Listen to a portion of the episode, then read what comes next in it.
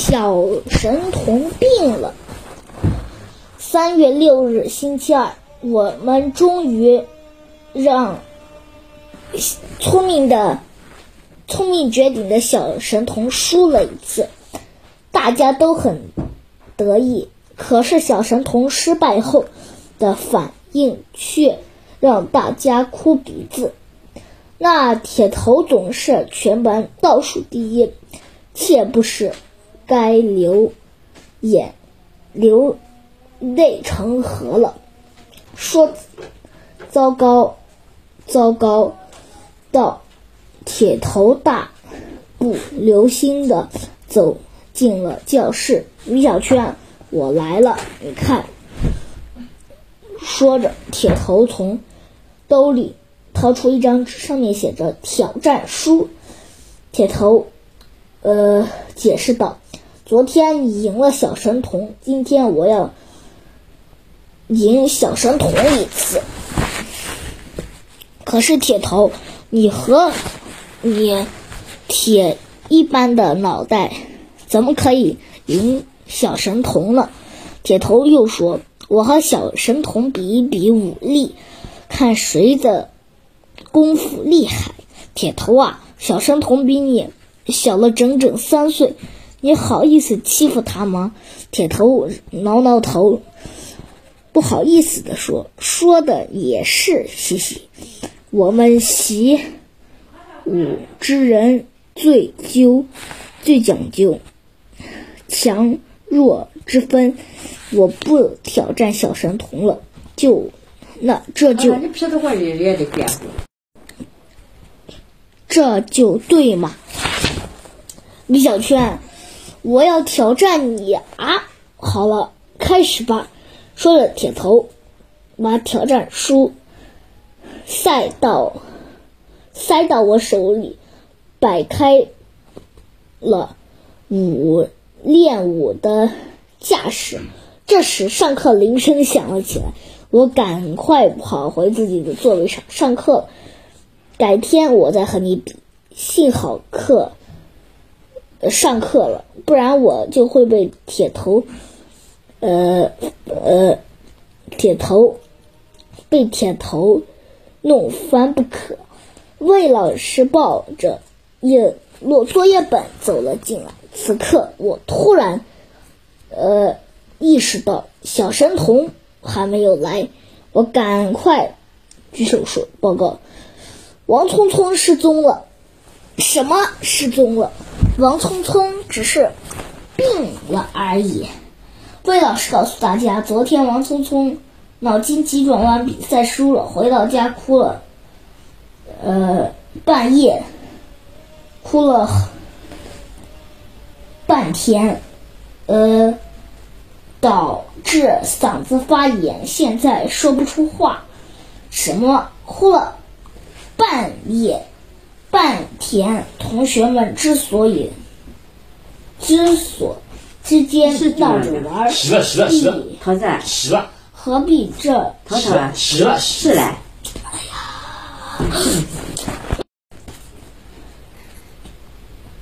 何必这么认真呢？魏老师继续上课，可是我心里却越来越不舒服。小神童病了，和我有什么关系？如果他偷的时候我不够嘲笑他，也许他不会哭得嗓子发炎。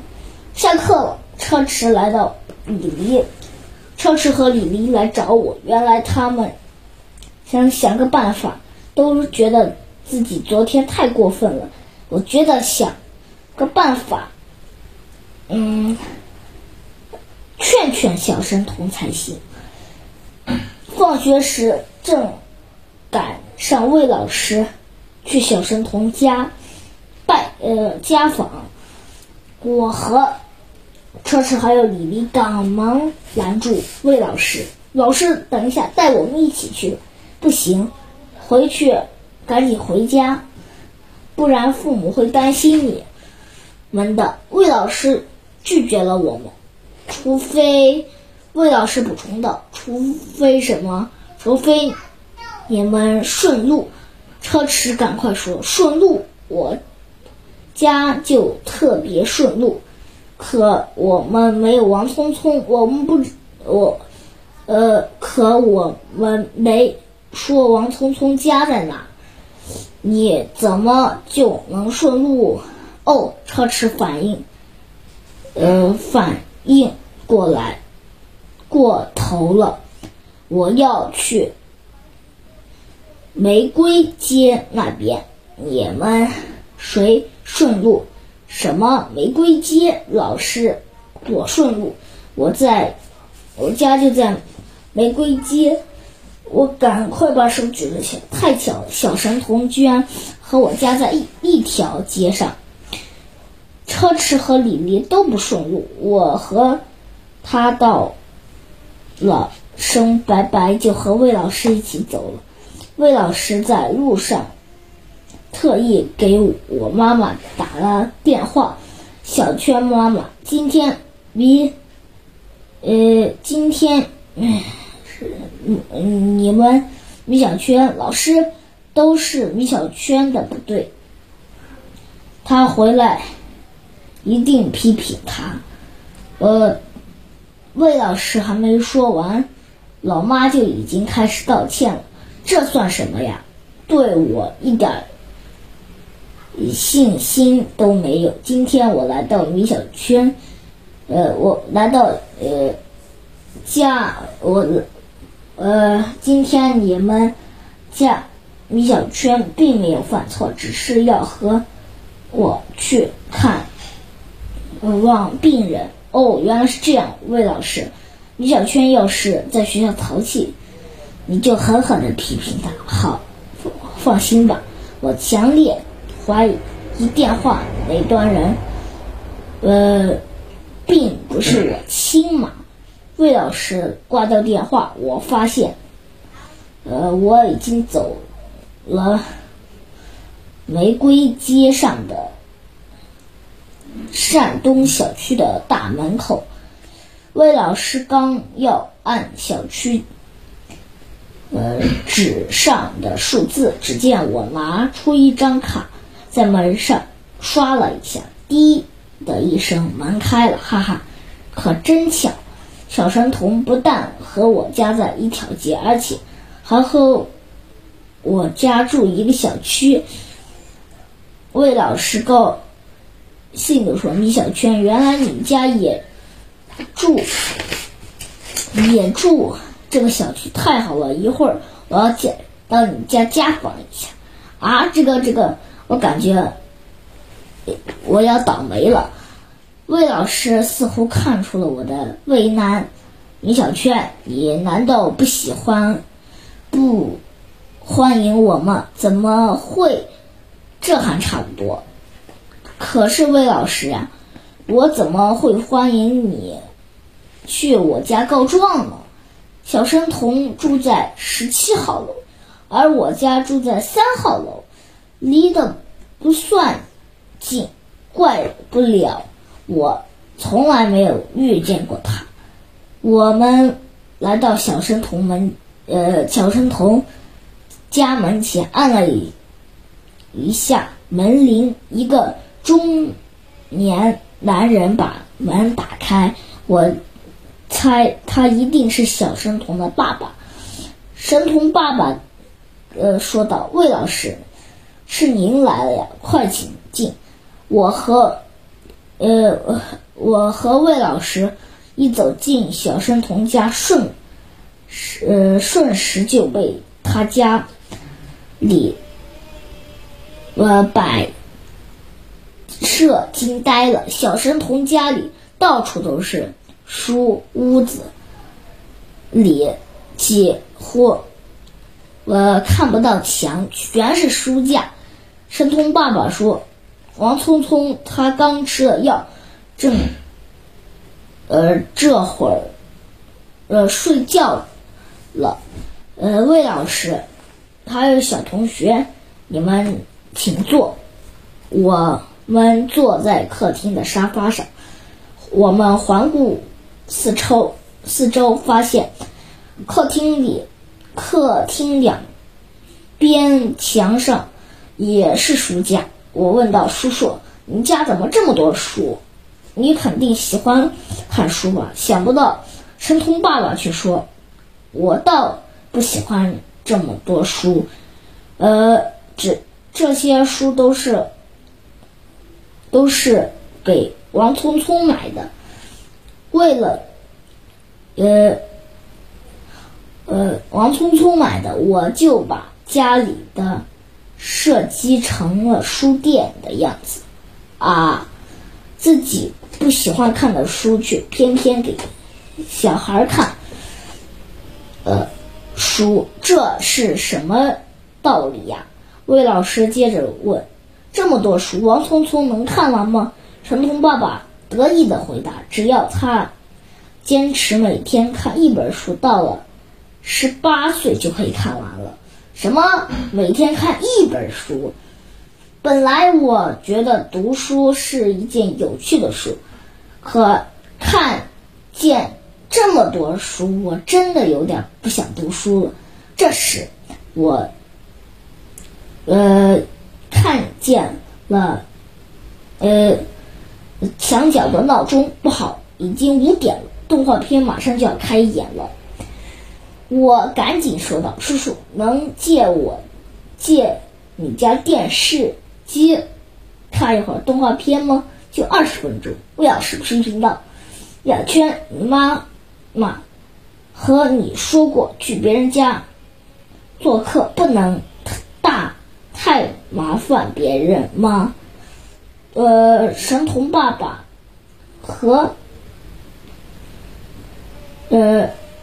呃，我神童爸爸说，呃，我倒不麻，不是，我倒不怕麻烦，只是我家里没有电视机，什么连电视机都没有。